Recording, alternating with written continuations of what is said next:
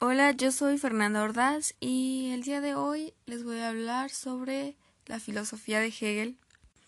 Esta es un poco complicada porque más que estipulaciones creó como todo un una estructura, un esquema en de organización para entender la humanidad o en sí esta parte de lo absoluto que se trata de la unificación de una fuerza universal mm, que nos guía a el racionamiento y autoconcientización. Para guiar a este punto absoluto existen ideas, ideas absolutas. Y tres formas de aprenderlas de llegar a estas son el arte, la religión y la filosofía. Ah, menciona que la filosofía es el camino más adecuado y el arte está un poquito alejado, pero en sí, ayudado de la filosofía, se puede llegar a lo absoluto. Entonces, dado que se puede ayudar de la filosofía, y lo menciona como una guía de la humanidad hacia lo divino, pero no en esta parte con dioses o teológica, sino llegar a esta parte de autoconciencia del cosmos en el que se toma conciencia propia con la relación que tenemos con el mundo, esta conexión de nuestros pensamientos, sentimientos y acciones con el universo. Entonces, ya mencionado el arte como medio, lo separa en simbólico, clásico, romántico. Estos momentos en la historia del arte los conceptualiza como que el simbólico es la idea y se puede encontrar de alguna manera en el arte clásico, el griego, puesto que lo que solían realizar son formas humanas y en esta se encuentra sensiblemente lo que es espiritual. Pero asimismo esta parte espiritual no concreta porque el contenido es más de exterioridad. Entonces, de alguna manera, en la escultura existe el espíritu del cuerpo, pero no en sí mismo. Llegando al arte romántico, en el que podría entrar la pintura, música y poesía, más que nada la poesía por su inmaterialidad y que esta pasa de la primera sensibilidad para llegar con su conceptualidad al raciocinio. Entonces las categorías de lo que de lo que va de lo más absoluto a menos absoluto en el arte, para Hegel es primero la poesía, después la música, la pintura, la escultura y al final la arquitectura. La arquitectura queda de manera más alejada por esto mismo de que su estructura es un lugar en el que podría haber divinidad o expresarse cierta idea, pero para él solo cumple, o más bien cumple más en el campo exterior, no llegando a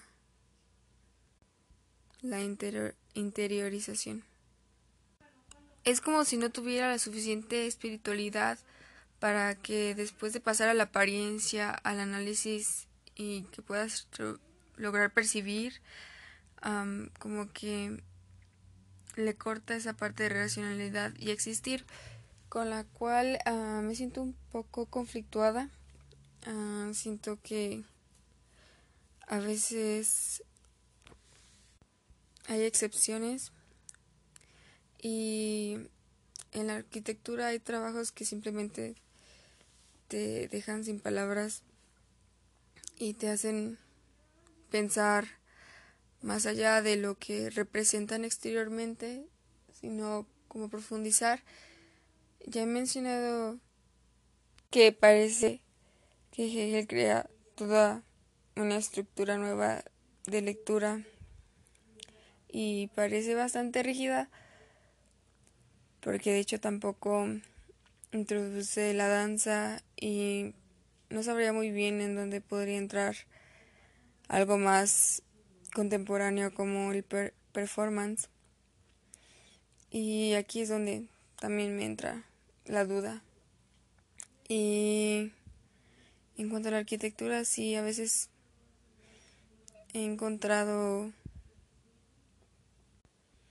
bastante introspección e ideas absolutas como en el trabajo de Gaudí que personalmente me resulta asombroso. Entonces es cuestión de que hubiera un poco más de flexión en esta división de importancia, pero también comprendo el por qué la poesía está en un punto más alto y la música su inmaterialidad sí que da otro sentido y llega a lo inteligible. Tratando de analizar con esto arte más actual como el Vaporwave que dio su salto en el 2010 y se trata de un arte digital que ha creado todo un estilo y estética de nostalgia utilizando visuales bastante concentrados de la cultura pop con elementos asiáticos y el arte occidental con clásico de esculturas helenísticas también. Implementando bastantes géneros musicales como el jazz o el chill wave y otros que hasta salen de esto de estos que son relajados. De los que toman partes o muestras que son considerados bellos y algunos son tomados de la cultura pop y bastante concentrados, realmente reconocibles en combinación con símbolos asiáticos y arte clásico como esculturas helenísticas. Esto ya complementado crea una imagen virtual bastante llamativa. A esta le agregan música de distintos géneros realmente no tienen uno específico algo como city pop jazz bastantes tonos relajados que toman partes o fragmentos y le hacen una alteración o mezcla así juntándolos y a veces haciendo repeticiones. Todo esto compenetrado entre sí crea un ambiente de tristeza y al utilizar también elementos identificativos de los ochentas hacen del arte una expresión de añoranza. Tratando de aplicar la dialéctica en esto, podría ser que la tesis fuera la música pop, el movimiento pop, la antítesis, el punk, pues es la negación, creando así o llegando al vaporwave, que es esta crítica al al consumismo que nos llega que nos lleva al pop pero no dejándolo de lado como también haciéndolo correspondiente de a lo que se ha llegado en la actualidad.